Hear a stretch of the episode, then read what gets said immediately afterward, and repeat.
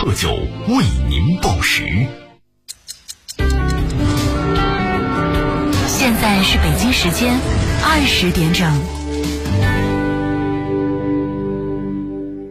酒庄佳品，味道独特。四特天宫一九七二凝匠心与工艺，成品质与尊贵。十年坛储基酒，辅以三十年以上稀缺老酒，入口绵甜醇和，丰满圆润，一口三香，惊艳时光。江西都市广播全省评点：南昌、抚州 FM 一零六点五，九江 FM 一零三点八，鹰潭、景德镇 FM 九十二点一。上饶 FM 九十四点零，宜春、萍乡、新余 FM 一百点零，赣州 FM 八十九点七，吉安 FM 八十八点七，锁定都市广播，陪你快乐出行。眼里的星辰大海，不染岁月风尘；心有繁花，一切皆欢喜，所得皆善良。新年已至，你好。二零二三，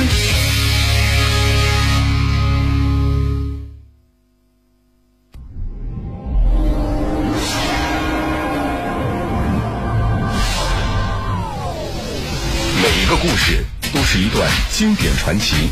江西卫视联合江西都市广播推出《经典传奇》广播版《传奇》。经典传奇，我是幻之。了解历史的朋友都知道，民国时期四川是比较乱的。为了争夺蜀中霸权，各路军阀是你方唱罢我登场。其中最有名的当属川军五行，金木水火土啊，五个人。金指的是邓锡侯，名字里锡有一个金字边木是杨森，三木成森呐，他还姓杨。水是刘湘啊，火刘文辉，最后一个土呢，指的则是。王陵基啊，基字下边有土啊，陵也是山丘的意思。当然，无论这个五行怎么争啊，最终都逃不过一个结局，就是失败。因为到新中国成立，四川呢解放了。那么，四川解放之后，这五行各自的命运怎样呢？说起来是千差万别，也挺戏剧性的。金木水火竟然结局都还不错。刘湘死的最早，但是他为抗日而死，叫牺牲啊，死的光荣。邓锡侯和刘文辉呢，最终和平起义，迎来了新生。杨森跟着蒋介石逃到了台湾，虽然背井离乡，但是他很能活着呀，活到了九十三岁。唯独最后这个土，也就是王灵基，挺有戏剧性的。怎么呢？四川解放的时候，本来他也想逃跑，可是，在逃的路上。让解放军给活捉了，啊，截胡了。之后在战犯管理所里边待了十几年。当然，作为川军名角儿，王灵基可不是吃素的。他不仅在川军五行当中是资格最老的，更是被蒋介石提拔为一级上将，还当过四川和江西两省的主席。也就是说呀，王灵基混社会、搞升官的本事还是挺牛的。那么问题来了，如此彪悍的大军阀王灵基为什么会被解放军活捉呢？当年他又是如何一步步成为大军阀的呢？咱们今天呢，就来说说这王灵基的故事，从他从头啊，头是什么时候？从他出生说起。王灵基，一八八三年生于四川乐山一个富有的商贾之家，说起来跟郭沫若先生还是老乡啊。不过虽为老乡，可是这两个人完全不是一个路数啊。王灵基因为从小家庭富裕，这个脑瓜子活络啊，那就很有个性啊。读书没几年就不愿意念了啊，要说要去四川武备学堂应考啊，选择当兵试进，也就是靠当兵来升官发财嘛。那么应考结果怎么样呢？嘿，很不错，王灵基竟然以优异的成绩进了只要一年就能毕业的速成班。之后呢，王灵基又自请留学日本，喝完洋墨水的他回国之后，便去了四川陆军军官速成学堂当教员。注意，这所学校是培养川军将领的一个重要摇篮。比如说像刘湘啊、杨森这些人都是这里毕业的。更为重要的是，王灵基还当过他们的老师，所以这段任教经历为王灵基日后混迹军阀圈子攒下了丰厚的人脉。当然了，最初这些人因为是学生啊，派不上用场。那么王灵基靠什么进入的官场圈子呢？傍袁世凯的大腿。民国初年，军阀割据，四川也无可避免地卷入了南北之争，就是以袁世凯为代表的袁氏政权和以孙中山为代表的革命党人之间的斗争。那么王灵基站哪边呢？他选了袁世凯，而且是袁世凯的铁杆。不过四川毕竟离北京远呢，一般见不到袁世凯，更是拍不上马屁。那怎么办呢？王灵基当时虽然很年轻，但是溜须拍马的本事又无师自通，这是天分。啊，天赋技能！当时袁世凯往四川派了一位亲信，名叫陈仪。为了拉近跟他的关系呢，这个王灵基啊，竟然专门找到住在成都的旗人，干嘛呢？学说北京官话。据说呀，王灵基因为是四川人嘛，啊，这个。卷起舌头说北京话都不会是吧？所以呢，每当他在陈仪面前卖弄北京官话的时候，注意这个陈仪的仪字有点像官宦的宦字，但不是那个字儿啊，是怡，啊，宝盖头下面是颐和园那个左边那边。那么每当这个王灵基在陈仪面前卖弄北京官话的时候，总会引起哄堂大笑啊。可这种哄堂大笑让陈仪是很享受的啊，他 觉得很好玩嘛。果然，经过陈仪的一番运作，王灵基真的就傍上了袁世凯了。当然，傍上袁世凯之后，那更得溜须啊。王灵基就更加夸张了，说袁世凯是改朝换代的大英雄啊。你看呐，别人骂袁世凯窃国，王灵基夸他是大英雄啊，这还不得英雄相惜吗？是不是？惺惺相惜，情不自禁呐。于是呢。袁世凯一路提拔他，将王灵基提拔成为了川军第十五师师长，同时兼重庆镇守使，风光无两。据说啊，在这段春风得意的日子里边，王灵基竟然还扇过蒋介石的耳光，不敢相信吧？这又是怎么回事呢？得好好说说啊。话说当时王灵基有权又有闲啊，手上有权又没什么事儿，唯独少什么呢？女人。于是有一次，他跑到上海的长三堂子去玩儿。长三堂子是什么地方呢？是上海当时最有名的高档的青楼。里面的妓女文化素养比较高，琴棋书画一应精通，人称女教书。也就是在这里，王灵基啊遇到了未来的大人物蒋介石。不过当时的蒋介石是处于很落魄的状态。虽然只比王灵基小三岁，但两个人的境况天壤之别，啊，一个天上，一个人间啊，那个一个是腰缠万贯，一个囊中羞涩啊。那么王灵基为什么要扇蒋介石的耳光呢？说来也巧，当时两个人境况虽然不同啊，审美却是一致的，两个人居然同时喜欢上了同一个女教书。只可惜这个女教书啊，哼 认钱不认人啊，也不认情。很快就被王灵基给撩走了。那么当时的小蒋很不服气啊，啊，就去找老王理论。财大气粗的王灵基哪里会想到蒋介石将来会当上委员长呢？当时扬手就给了蒋介石两个耳光，嘴里还骂道：“啊，龟儿子啊，这个四川话嘛，龟儿子啊，你敢跟老子抢女人？”当然了，这个事实是不是这样，谁也说不清楚啊。但说得清楚的是，王灵基那段春风得意的日子没过多久就完结了啊？怎么呢？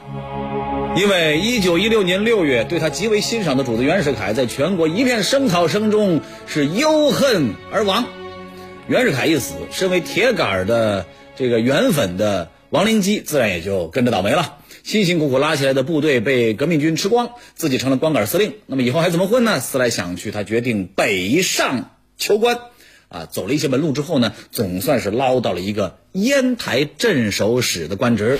当时有人嘲笑王灵基啊。说他是当了婆婆当媳妇啊，哈，就越当越差了，黄鼠狼下耗子啊，越来越糟糕。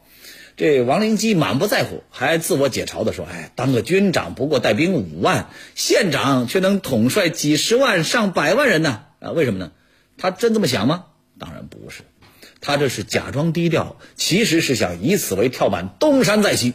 不过很遗憾呐，王灵基硬撑了一年多，发现呢是一点出路都没有啊。”便不得不黯然的回四川了。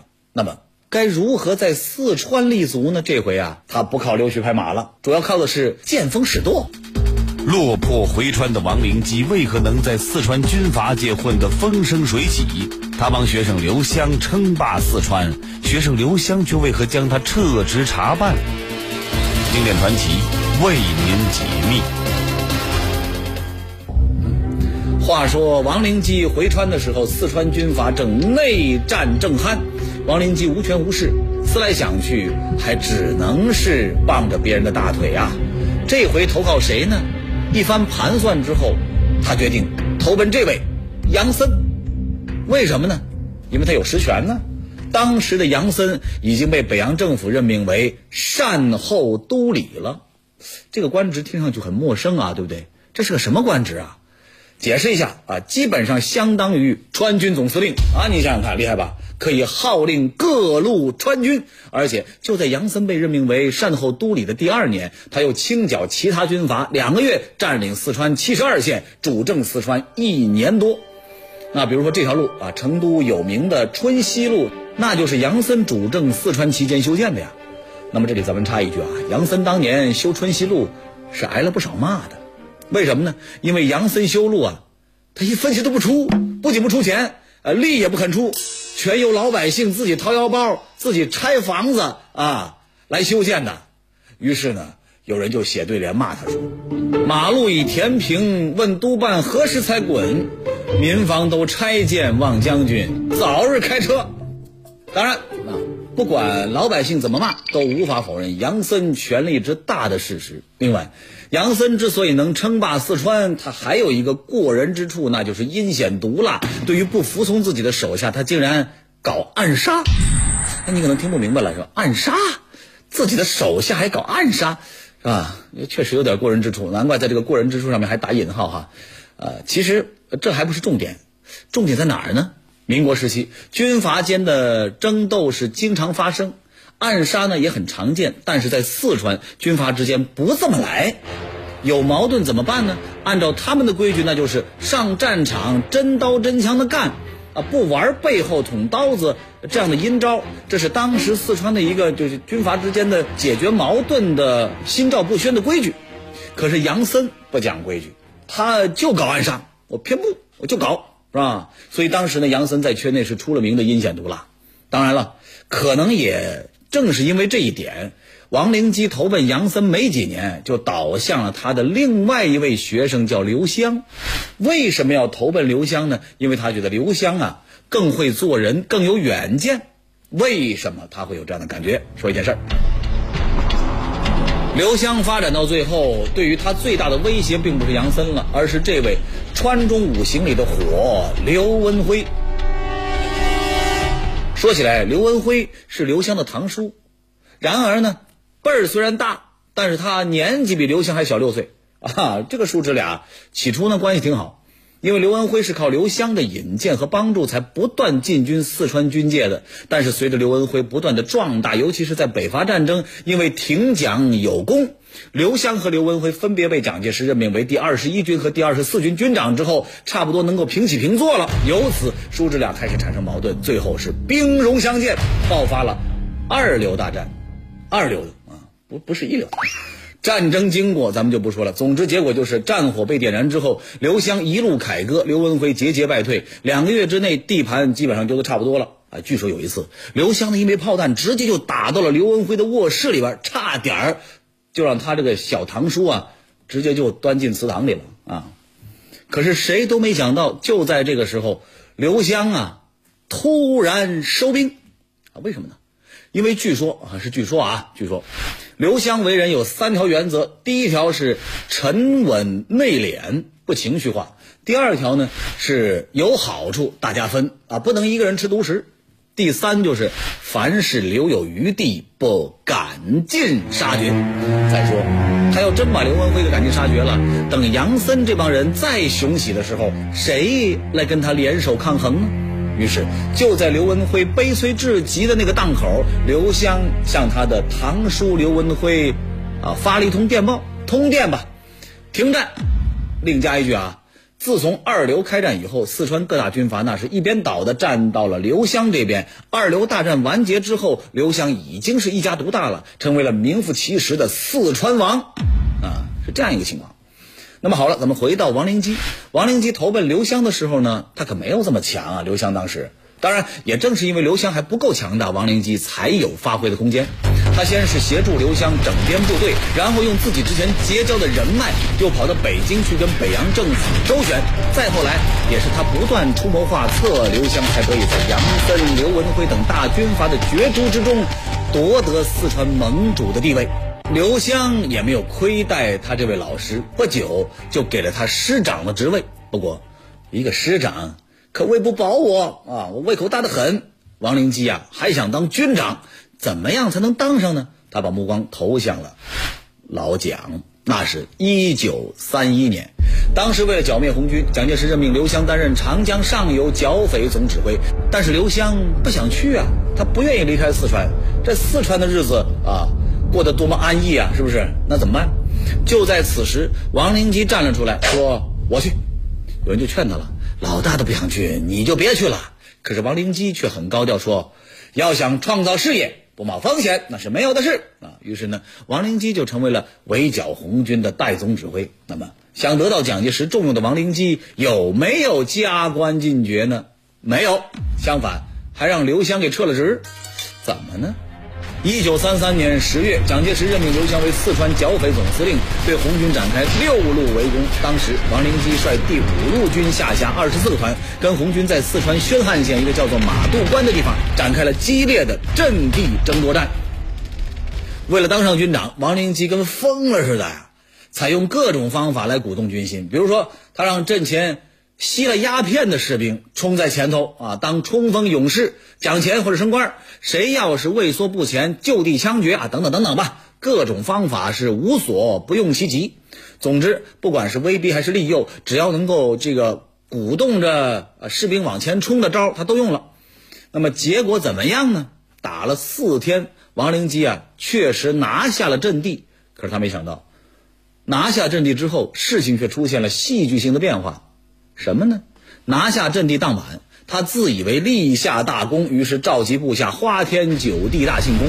可就在庆功的档口，红军从天而降，发动突袭了。原来红军撤出阵地，为的是麻痹王灵基呀。而这个王灵基还真就上了当了。一场突袭下来，王灵基这边一下伤亡九百多人。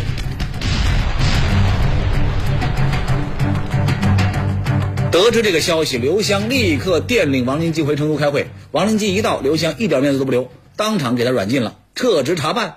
自从王灵基重掌兵权之后，他就经常在刘湘面前倚老卖老，所以呢，刘湘早就想找机会修理一下这位老师了。王灵基被撤职之后，他不好意思在四川混了，跑到上海沉寂了好几年，直到刘湘再次邀请，请他当省保安司令，他才重新回到四川。第一次抗日就吃败仗，王灵基如何挽回自己的面子？逃亡的路上，他是如何被解放军活捉的？经典传奇为您解密。话说抗日战争爆发之后，王灵基也耐不住寂寞，便拉起十几个保安团，把他们编成川军第三十集团军，说要出川抗日。结果他这一举动啊，真让蒋介石给注意到了。或许是有以前的履历打底儿，又或许是形势所迫吧。这王灵基啊，又加官进爵了。七七卢沟桥事变爆发之后，蒋介石啊，又任命他为第三十集团军司令兼七十二军军长。哎，要说这王灵基加官进爵升官以后，是不是就开始抗日了呢？你想的太天真了。对于抗日啊，他是能拖就拖。就说一九三七年八月十三号，日军开始猛攻上海，国难当头。刘湘号召四川各路军阀要尽弃前嫌，出川抗日。当时啊，无数川军子弟在妻儿含泪相送之下走向战场。当然，当上军长的王灵基却并不急于出兵打鬼子，而是留在成都耍赖，说什么自己年纪大了，老了不中用了，又没钱又没兵的，上战场估计也是拖后腿，等等等等等等等啊，反正就是不想去。后来还是蒋介石答应啊，要钱给钱，要人给人，王灵基这才开始招兵买马。按说既然开始行动了，那就好好表现吧。然而谁能想到，王灵基率领的部队跟日本鬼子一接触啊，就跟豆腐渣似的，瞬间溃败，被评为川军最差的部队之一。那么为什么会败得如此之难看呢？除了王灵基本人不是什么帅才之外，还有两个重要问题。第一，我们知道川军的武器装备很落后，比中央军要差上一大截儿。当年川军出川抗战的时候，简直就是，哎呦，马尾巴穿豆腐是提不起来呀。虽然说有一部分好马快枪，但是更多的是川造的土步枪、川造的啊土手榴弹。手榴弹一炸出去，嘣，直接炸成两片儿，啊，就打开了。你说有什么威力？您看啊，川军的武器装备那么差，更何况保安团组成的第三十集团军，那是地方部队当中的地方部队，武器肯定配备的更差。那么第二呢，就是四川军阀，您别看他们内战不断，经常打来打去的，但是他们从来不以杀伤对方为目标。只要你战败下野，你的部队我就可以收编过来啊。这就像什么呢？就跟做生意似的啊。你要是亏了，而且我就并购你的公司啊，或者我买你的公司就可以了。而保安团的战斗，你听名字。保安团一听就不是什么正经的部队，是不是？显然不如其他军队，所以呢，客观的说，王灵基第一次战败，呃，也不是不能理解。不过，如果战败可以理解，王灵基战败之后做的事情就不可理解了。怎么呢？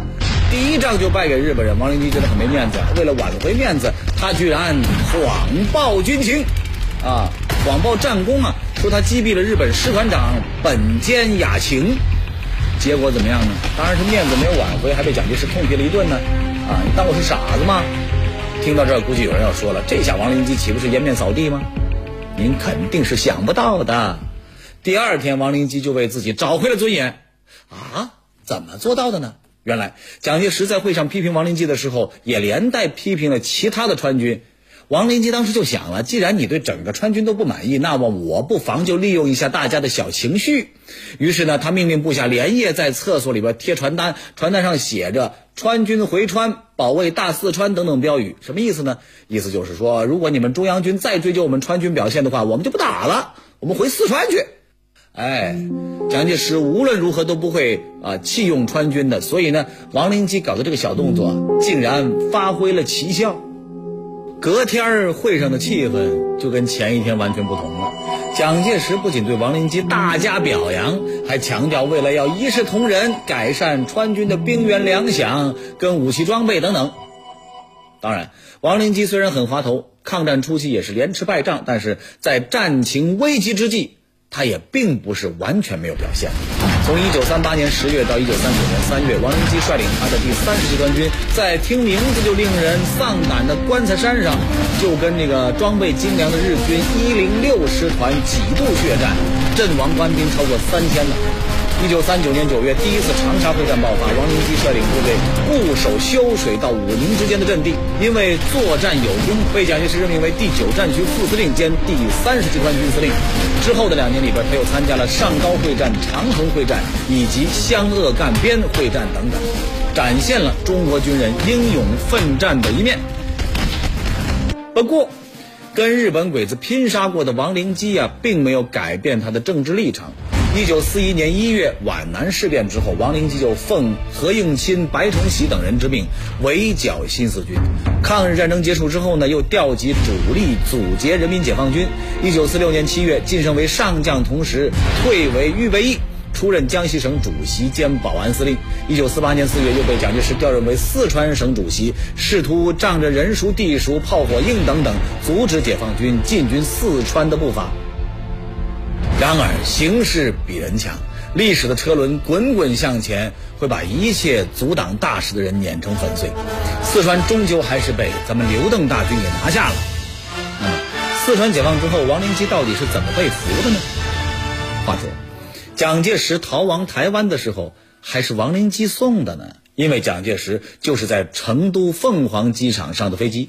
上飞机之前，他还特意嘱咐王灵基啊，你要好好干。然而，局势的发展并未如王灵基所愿。他前脚刚送走蒋介石手下的队伍，就逃的逃，失联的失联，眨眼之间他就成为了光杆司令。怎么办？王灵基只得向台北求救。可是台北方面竟然不管他了，由他自生自灭。于是他就开始自己逃，一路逃啊逃，逃到宜宾一家经营轮船公司的亲戚家，让亲戚用船送他。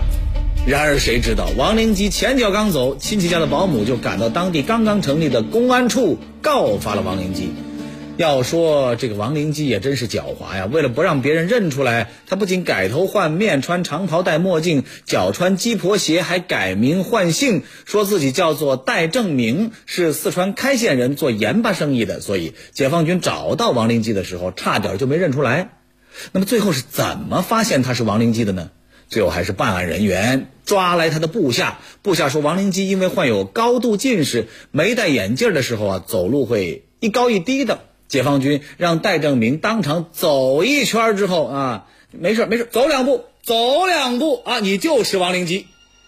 王灵基被俘之后，关进了北京功德林战犯管理所，也是位阶最高的一位战犯了。据说他因为年纪最大，再加上五谷不分、四体不勤呐，不仅不会挤牙膏，连胡子都是杜聿明等人帮他刮的。对此，王灵基感激又感慨地写了一首诗：“上将何无用？”胡须闹满腮，杜兄本能手，刮得换心胎。